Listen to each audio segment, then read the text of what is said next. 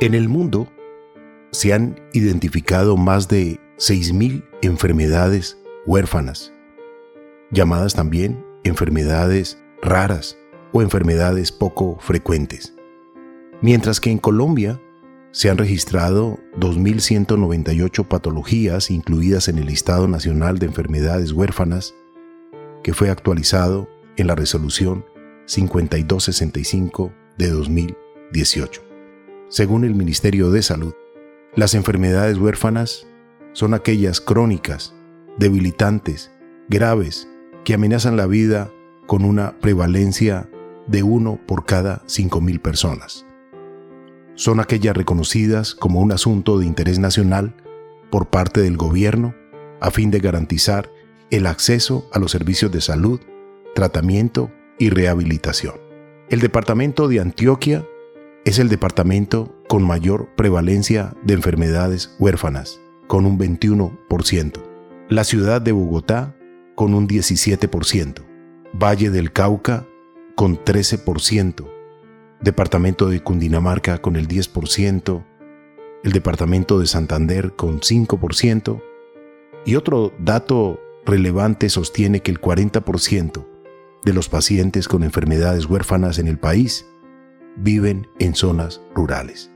El Registro Nacional de Pacientes con Enfermedades Huérfanas especifica que el 80% de las enfermedades detectadas son de origen genético y el 75% de los pacientes que las padecen están afiliados al régimen contributivo.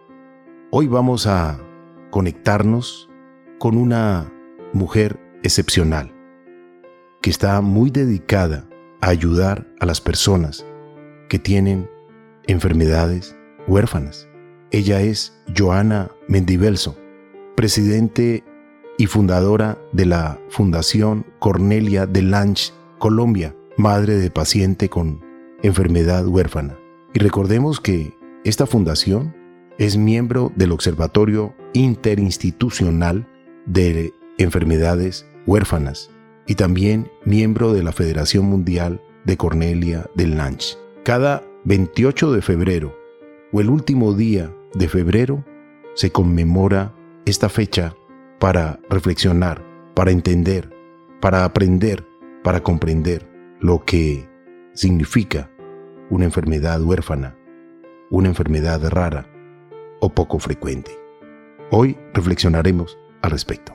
En Colombia, una enfermedad huérfana o rara es aquella condición que tiene una prevalencia menor a una por cada 5.000 habitantes y que puede llegar a ser crónicamente debilitante y poner en riesgo la vida de quien la padece. Es importante destacar que una enfermedad huérfana o rara puede ser visible o no visible. Por eso debemos entender, aprender, comprender para ser respetuosos con las familias, con los pacientes que se ven inmersos en esta o alguna patología. Saludamos a nuestra invitada, es Joana Mendivelso. Bienvenida a nuestro oxígeno y gracias por aceptar la invitación. Gracias a ustedes. Un cordial saludo para todos, para la audiencia, Carlos Alberto, Mariana. Gracias por invitarme a este espacio. Joana, gracias a usted por aceptar la invitación. ¿Qué es una enfermedad huérfana? Hablemos un poco de esto para quienes no tienen ni idea que esto existe y puedo, digamos, con mi pareja, si somos dentro de lo que cabe entre comillas normales o estamos bien de salud, tener un hijo y que él nazca con una enfermedad huérfana y es esto de fácil identificación aún en la niñez ¿Es fácil evidenciar que es una enfermedad huérfana?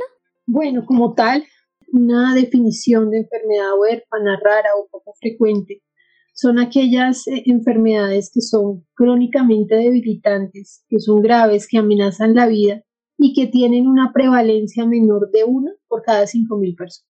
Es decir, son poco frecuentes, por eso su nombre. Y estas enfermedades, en algunos casos, em, son eh, como azares genéticos, ¿sí? Es decir, em, desde nuestra experiencia de vida con nuestro primer hijo que nació con este diagnóstico, eh, pues era un tema que no, em, no tenía, digamos que, un tema hereditario, sino más bien fue un azar genético, tema congénito, que pues cambió y marcó su vida para siempre. La característica más importante es que las enfermedades huérfanas raras o poco frecuentes eh, alteran la, como la vida de una persona porque como su nombre lo indica, debilitan la salud, amenazan su propia vida.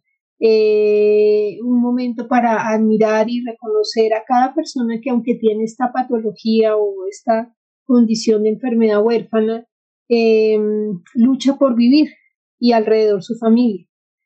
Eso es una enfermedad huérfana que causa una dificultad en el, en el proceso y que de alguna manera siempre se está buscando una cura, un tratamiento, eh, porque en la mayoría de los casos no se podría decir que ya existen tratamientos para eh, mejorar eh, o mejor para curar, pero sí para ir mejorando su calidad de vida. Marianne formulaba una pregunta que si una pareja puede, antes de tener un hijo, digamos, hacerse una prueba para saber si hay algún padecimiento, eh, si hay algún eh, mensaje genético en la familia y que eh, el nuevo heredero puede, digamos, recibir esa enfermedad huérfana. Es fácil poderlo detectar, digamos, cuando se quiere tener un hijo o realmente en la genética a veces vienen, digamos,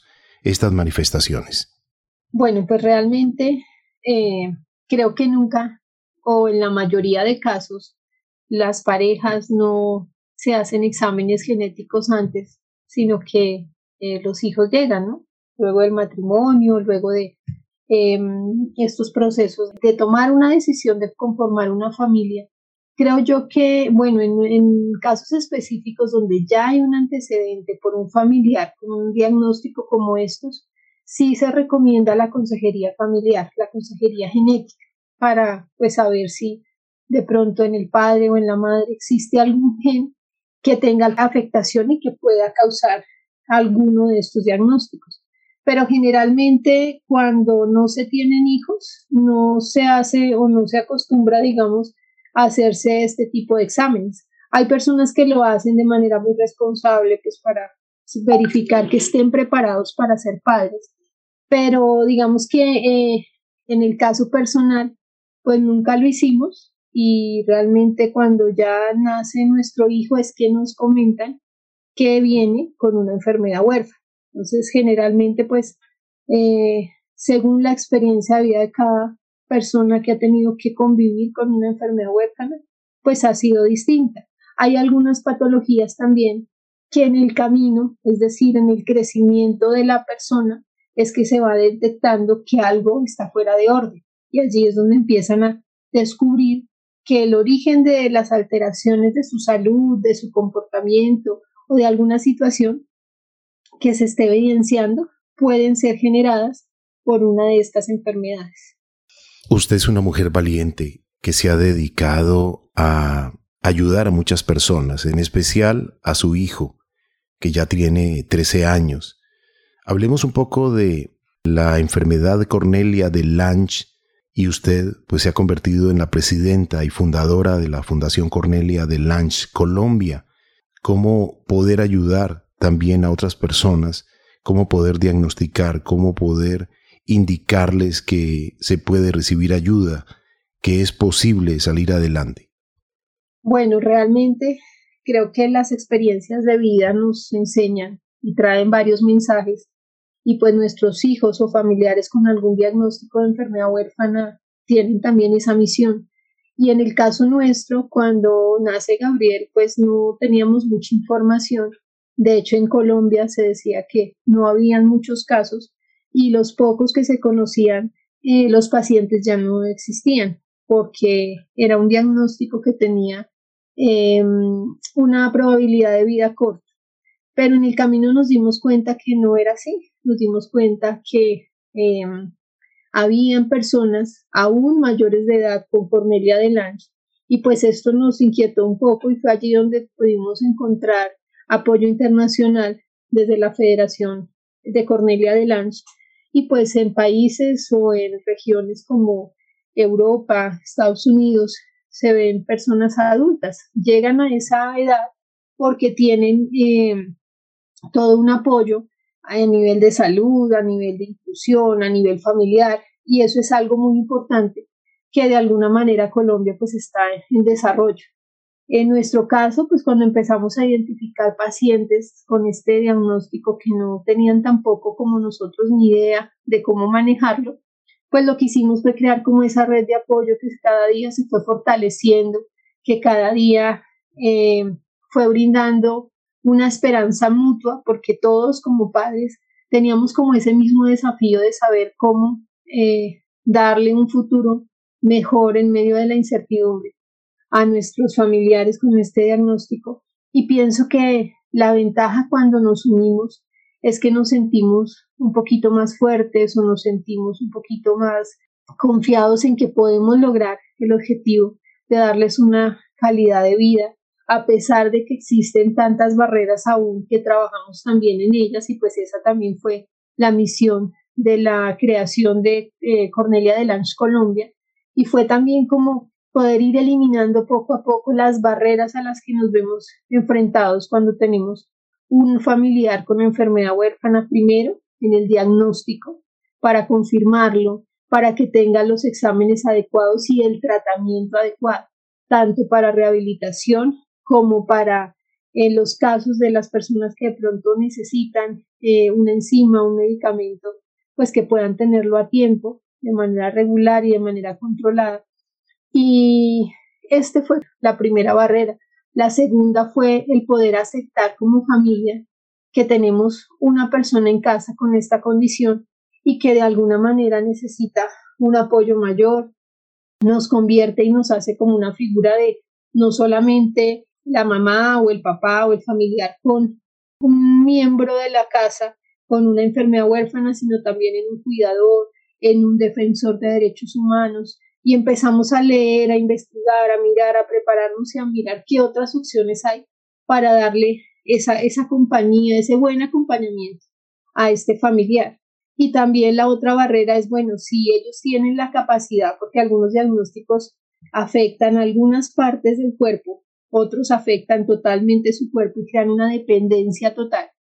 Eh, ahí es donde miramos los distintos eh, tipos de discapacidades que generan estas enfermedades porque en algunos casos son como enfermedades que generan esta discapacidad que no es tan visible físicamente.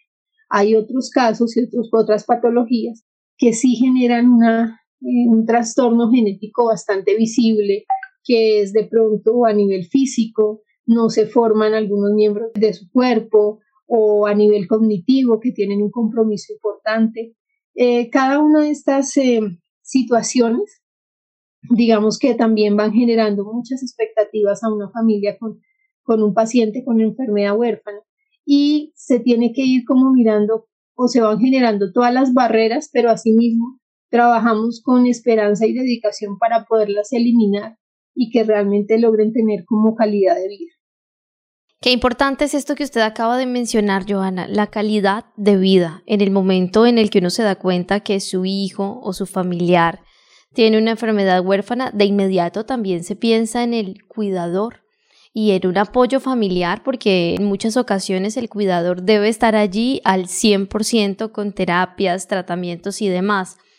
Hablemos un poco de que no todas las enfermedades huérfanas son visibles. Algunas sí, porque evidentemente hay ausencia de miembros, pero hay unas que no y a veces cuando esto se manifiesta pues se puede crear bullying por parte de otras personas que no tienen ni idea que esto puede desarrollarse de esta manera, una enfermedad huérfana sin ser visible.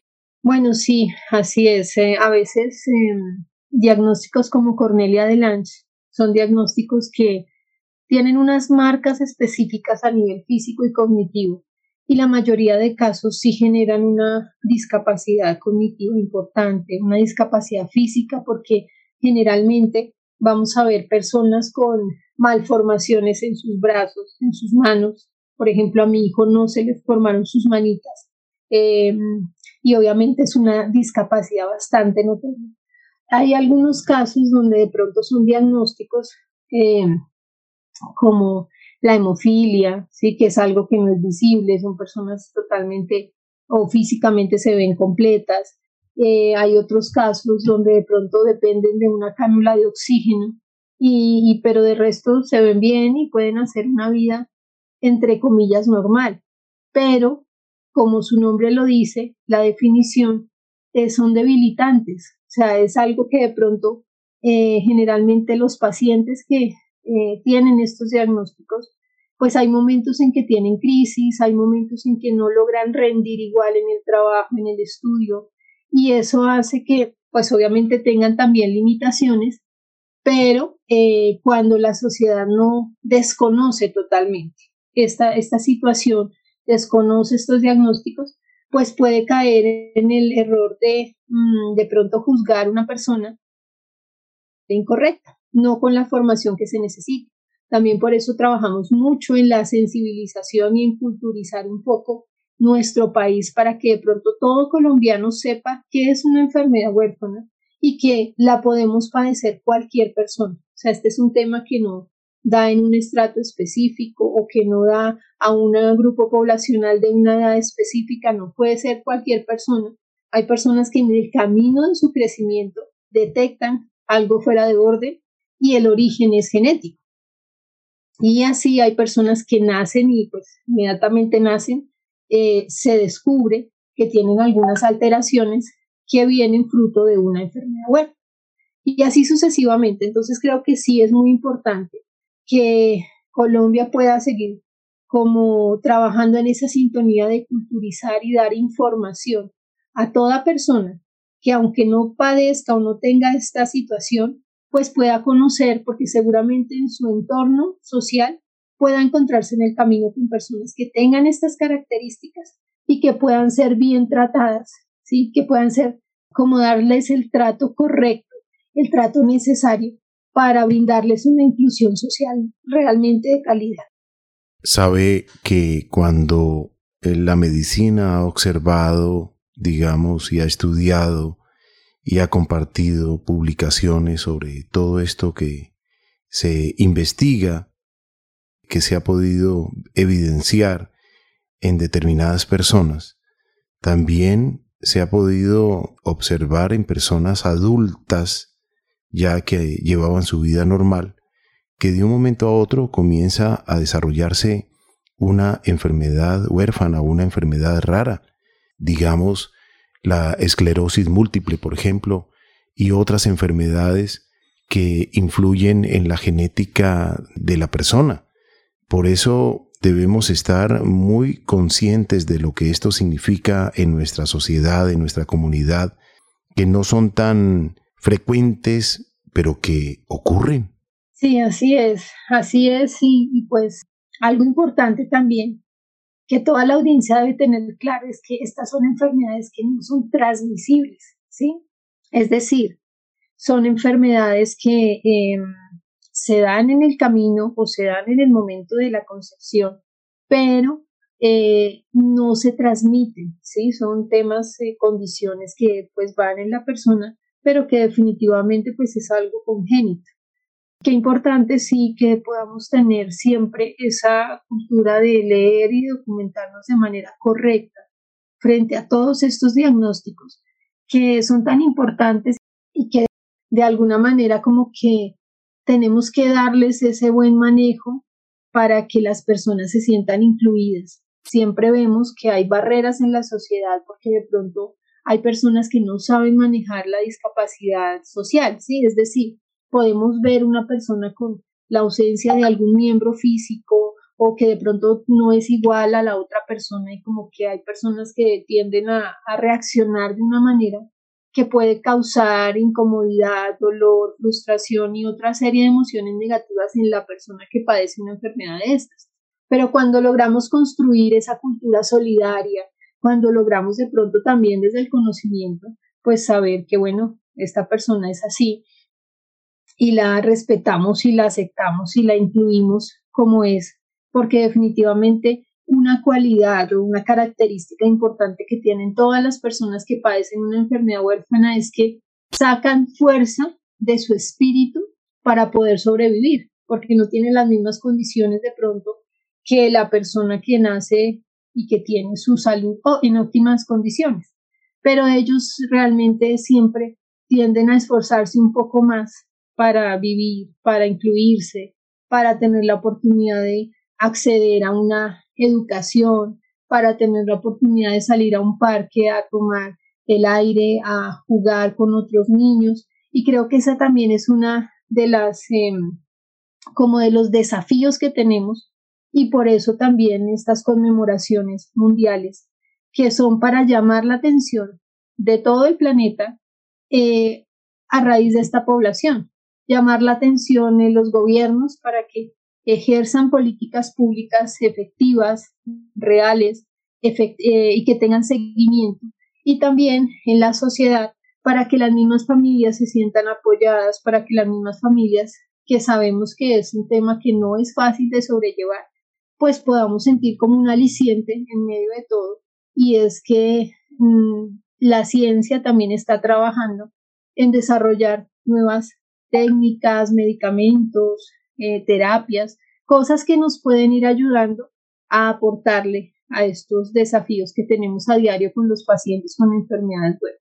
Joana, volvamos un poquito a su historia. En ese momento en el que usted se da cuenta que su hijo padece una enfermedad huérfana, ¿cómo fue su encuentro con todo el cuerpo médico? ¿Cómo es todo el proceso? ¿Cómo se maneja acá en el país hasta lograr el especialista en esta enfermedad huérfana?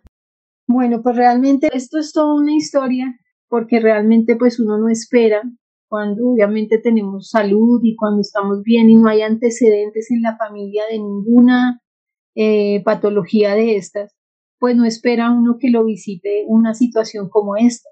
Sin embargo, cuando nace nuestro hijo y pues realmente primero eh, cambia la vida totalmente. O sea, ayer era una persona y hoy cuando nace mi hijo era otra persona totalmente distinta porque obviamente el pensar que te tienes que dedicar al 100% a sacar adelante un hijo con tantas condiciones, con tantas limitaciones, con tantas eh, complicaciones de salud, pues generan una expectativa, una recarga emocional muy alta donde pues uno no sabe cómo será el diario vivir del futuro. Y todo eso pues obviamente que hizo que eh, por lo menos en mi caso personal como que ya me dedicara a él, era una nueva misión, y si realmente pues el tiempo de vida, porque esto era algo que al principio eh, desde el cuerpo médico se hablaba mucho, y era que ellos no tenían mucha expectativa de vida, pues también porque obviamente Gabriel tenía unas condiciones pues muy complicadas a nivel respiratorio, a nivel cardíaco, a nivel físico, bueno, se veía un panorama bastante desolador a causa de este diagnóstico de Cornelia de Lange pero también algo que fuimos mirando es que definitivamente con el cuerpo médico hay que trabajar de la mano, porque aunque sabemos que no todos los profesionales de la salud eh, son expertos en estos temas, sino digamos la parte genética, la parte neuropsicológica, bueno, ciertas especialidades de pronto son un poco más eh, cercanas a manejar estos diagnósticos, pues sí sabemos que en el camino pues hay muchas situaciones en donde de pronto Em, se le debe dar una ruta adecuada, una ruta muy puntual y muy efectiva para que de pronto los padres y los familiares de un paciente pues no tengan que estar paseando, sí, como en muchos lugares preguntando y de pronto al preguntar el diagnóstico el profesional de la salud diga no, no sé qué es. Entonces como que sí en eso se ha trabajado un poco de la mano con el equipo médico, pues en el camino, gracias a Dios, encontramos profesionales eh, muy humanos, muy cercanos, que también pues al ver la condición y la situación, pues de alguna forma como que se solidarizaron y también empezaron como a aplicar esa parte humana de contribuir a mejorar la calidad de vida de la persona, ya que no se puede cambiar su condición, pero sí se puede buscar la manera de mejorar su calidad de vida un poco. Qué importante la inclusión y la educación para que asimismo podamos ayudar no solamente a los pacientes, sino también a sus cuidadores, que cumplen una misión importante también en la vida de las familias. Hablemos un poco de los cuidadores. Estas fundaciones como la suya, la Fundación Cornelia de Lange Colombia, orienta, ayuda, educa a los cuidadores para que le den calidad de vida a los pacientes y al mismo tiempo que se enteren a través de los diferentes especialistas, médicos, estudios, compartiendo experiencias para ayudarse y ayudar. Hablemos un poco al respecto. Bueno, realmente en el área emocional, em, pues se viven muchas situaciones como familiares de, de un paciente con enfermedad huérfana y generalmente los padres tendemos a como a no exponer a nuestros hijos con el temor precisamente del rechazo, del bullying, de muchas cosas. Pero creo también que cuando construimos con redes de apoyo, lo que empezamos a hacer es visibilizar de la manera correcta eh, lo que significa tener estos diagnósticos. ¿sí? Definitivamente esta parte también es muy importante. Pues no sabemos que nadie se siente orgulloso ni se siente feliz de tener que vivir una situación como esta, pero pienso que también debemos desarrollar con dignidad este proceso. Es un proceso que, bueno, a quienes nos ha tocado, quienes allá en medio de esta situación, pues deben sacar adelante tantas cosas, deben empezar a mirar cómo tener una vida eh, alrededor de la necesidad de una salud de calidad que a veces tiene tantas eh, situaciones que desgastan eh, vida social que de pronto a veces ya merma porque obviamente uno no quiere salir o de pronto uno está siempre enfocado en las terapias, en las especialidades de, eh, que deben atender al paciente o que debe estar enfocado en el trámite de recoger unos medicamentos. Sea, son muchas situaciones donde también debemos aprender a construir un proyecto de vida alrededor de una situación como esta.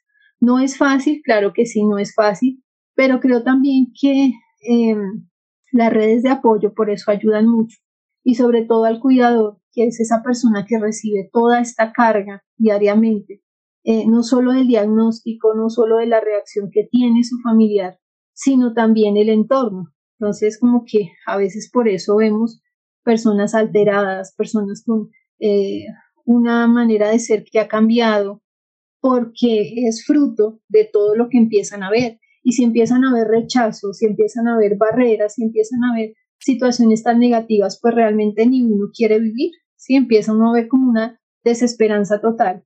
Pero creo que, eh, pues sí, es muy importante que logremos eh, manejar de manera adecuada y trabajamos también por eso, de saber si hay una ruta de atención correcta, oportuna, adecuada, que podamos como aún tener representatividad en esos lugares en donde se construyen las políticas públicas para que sepan que vive una familia con una enfermedad huérfana y desde allí se pueda eh, no solamente manifestar lo que significa, sino también buscar soluciones en conjunto, que pienso yo que esto ayudaría mucho también a disminuir esta, eh, este índice como de, de personas en la casa escondidas porque no pueden hacer una vida, porque no tienen cómo hacerlo, porque no tienen cómo desplazarse, porque aún en la ruralidad no, no hay mecanismos para que todas estas personas que padecen estas enfermedades pues puedan tener una inclusión, puedan tener la oportunidad de salir, de, decir, bueno,